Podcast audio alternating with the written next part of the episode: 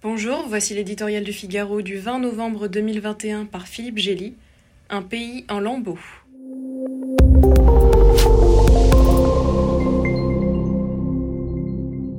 Il est plus facile et plus glorieux d'être un guérillero qu'un gouvernant.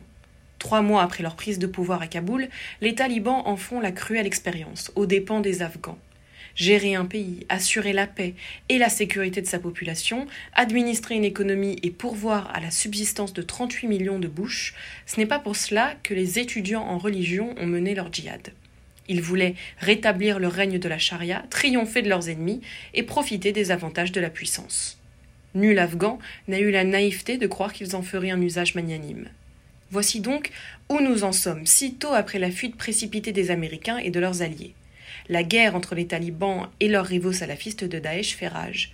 L'État islamique au Khorasan attire tous ceux qui s'opposent au nouveau régime, y compris d'anciens militaires formés par les Occidentaux, en plus de l'international djihadiste naguère en villégiature dans le califat irako-syrien. Dans son reportage saisissant, l'envoyé spécial du Figaro décrit la ligne de front à l'est de Kaboul, les corps qui pendent aux arbres ou gisent, criblés de balles, au bord des chemins.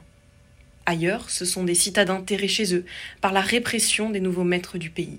Ce sont les enfants soldats de l'insurrection investis du pouvoir de police. C'est la minorité Hazara persécutée, des familles chassées de leurs terres par centaines. C'est la guerre faite aux femmes et à l'éducation, les mariages forcés bénis par les tribunaux de la charia. C'est la menace de la famine pesant sur près de la moitié des Afghans, la pire catastrophe humanitaire de la planète selon l'ONU.